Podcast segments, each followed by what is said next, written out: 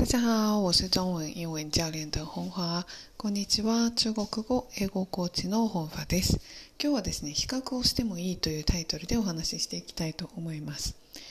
えー、皆さんは比較することありますか？突然何の話って思うかもしれないですけれど、まあ、買い物に行った時に、まあ、この魚にするかあの魚にするかもしくはこのサプリにするかあのサプリにするかとかその何か決めようと思った時にこれって決まってない時って無意識に比較をしていませんか？で中国語の学習も同じだと思うんですね。例えば独学の人だったらこの参考書にするかあれにするか、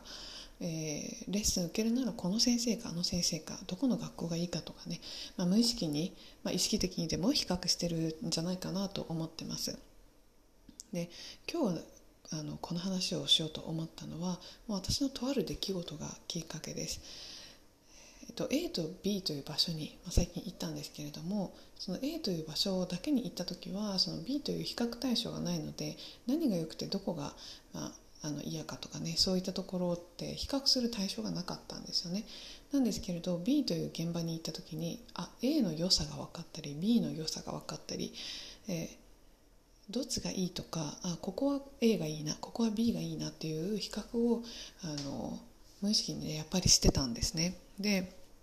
B という場所に行った時にちょっと行った瞬間に分かったことがあってなんかそこでこの B というまあ場所なんですけれど働いてる人たちがとにかくすごく忙しそう忙しそうですごく余裕がないし覇気がないそういうあの雰囲気を私は感じ取ったんですね。でこういうのを感じ取るっていうのは、まあ、私の感覚なのでいいとか悪いとかというよりも私の感覚。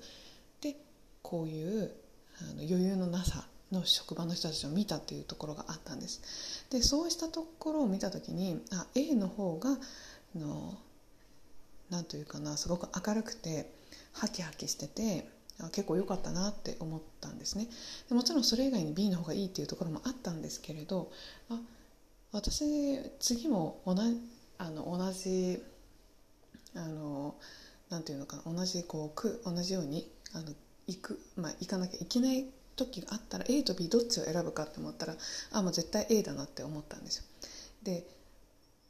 やっぱりその現場に行くっていうのすごい大事で、まあ、現場に行くっていうのがなくても実際に体験してみるっていうのは結構大事でやっぱりそのホームページだったりとかねその内容とかね見たらその雰囲気それだけでも雰囲気が分かったりとか自分に合うかなっていうのが多少は分かるはずです。でもしそこで見てあ大丈夫かなって思ってよしじゃレッスンとかね申し込んでみよう。まず体験行ってみようっていうふうに思思うのがまず第一段階。であとは、まあ、実際受けてみるっていうのが第二段階。であの、まあ、実際その先ほど私が言った A と B をねこう比較した時にあ B はないなって思った時に決定的なあの決定打になったっていうのがそこで働いてる人の話を聞いた時です。実際自分が実感したのはあすごい覇気がない忙しそう。ちょっとここでこうなんか依頼するのってなんか依頼はできるんだけどその人たちの余裕のなさがもう目に見えてるのでいいものができなさそうとかねそういうふうにやっぱり感じたんですよその時に、まあ、たまたまその職場のそこのね B の職場の人と話す機会があったんですでちょっとあのね、お仕事お疲れ様ですので恐る恐るもしかしてここここの職場ってすごい忙しいんですかってちょっと聞いてみたら「えなんでわかるんですか?」って言われたんですね。で私もそのそのあのなんていうのかなその別にそう思いたくて思ったわけではなくて感覚でなんかものすごくあの忙しそうで余裕がなさそうにちょっとこう感じたんですよねっていうふうにお話したらその職場で働かれてる方が「あ実はそうなんです」のであのものすごく忙しくてこういろいろやってる割に何も追いついてないみたいなっていう話をしてくださったんですね。でやっぱりその職場その職場で働いてる人の話っていうのはやっぱり今何が起きてるか「What's happening now?」みたいな感じで今起きてる出来事をその本人が感じているわけですよ。っていうのを私が聞けた時にああやっぱりなっていうふうに感じたんです。でそれを聞いてもやっぱり B がいいって、ね、思うのであればそれはその人の考えなのでいいんですけれど、まあ、これを中国語学習に置き換えた時にですよあのなんか違和感を感じるのに B のままでいいのかと。例えば A の先生 B の先生。なんか例えば B がすっごい安いけどあのちょっと違和感感じると。であんまり伸びも感じてないとかねそう思ったりとか A はなんか伸びをちょっと高いけど伸びを感じるとか自分に合ってるって思ったりするとかねそういったところが必ずどこかしら比較対象があると見えてくるはずなんですよね。やっぱりパーフェクトなところっていうのはないのでうん一番こう軸にしてもらえるといいのかなって思うのはやっぱり自分と相性のいいところを選ぶっていうところです。やっぱりその、まあ、学びなのであの日々こう悩むことって絶対変わってくると思うんです。だけどなんか違和感を感じるのにただ安いからとかただこのおまけがついてるからっていうので学び続けても結局身にならないんですよ。結局なんか足止め食らってるような感じ。なんかそういったところで足止めを食らってしまうんだったら私だったらですよやっぱり自分と相性のいい先生でいいテキストで本当に自分のためを思って言ってくれる人とかそういった場所を選ぶと思います。で今回 A と B っていう話をしたんですけれど他にはま C と D っていうところも、まあね、あのお伝えすることができてその C と D の対応の差とかねやっぱりその電話一本で違ったりとか一つのメールで分かったりとかその雰囲気で醸し出されることってあのあるんですよ。でそこを直感で自分が受け取れるかどうか。もしくはまあしっかり吟味して自分はここにしようって思えるかどうか。やっぱりその結局最後は人だと思うので、ま、どんなに素晴らしいことを歌ってたとしても自分の中でそれが響かないと意味がない。なので比較は大いにしてもらっていいと思います。比較をした上で自分はじゃあ何を選択するのかっていうところを大事にしてもらいたい。で私のところに来てくださる方はあのいろんな、ね、方がいらっしゃるんですけれども、まあ、台湾が好きな方とか仕事で中国を伸ばしたいとか。でやっぱりよく言われるのは私がダブルネイティブだから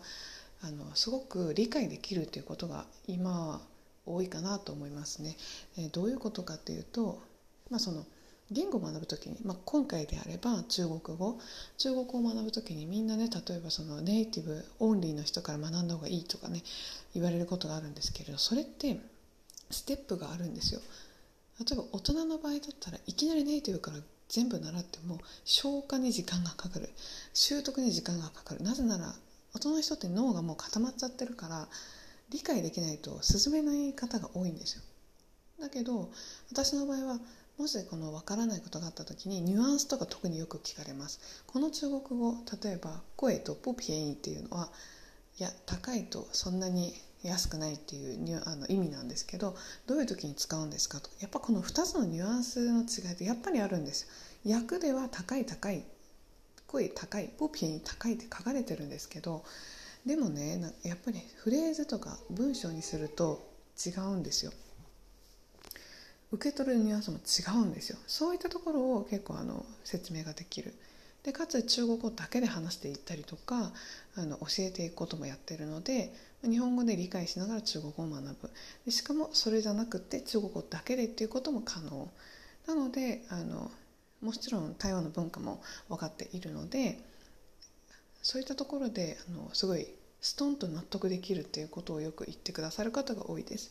まあ、皆さんねいろいろあの比較されたりいろいろ学ばれたりしてきて、まあ、来られてる方も多いしそれを否定することは私は全くないです。ただあなたがもし何かで悩んでることがあったりこうこれから申し込もうかなとかねいろいろ体験しようかなっていろんなところで思うと思うんですその時に是非自分とその先生の相性を見てもらったりこの人のもとで学ぶと自分はどんなことを学べるのかというのを考えてみていただけるといいかなと思います。ということで比較は大いにして結構というところで今日は終わりにしたいと思います。毎日ブログを更新しているのでぜひ、えー、インターネットで中国語英語コーチ本ファと検索して見てみてください。今日もお聴きくださりありがとうございました。谢谢大家收听期待下次再见面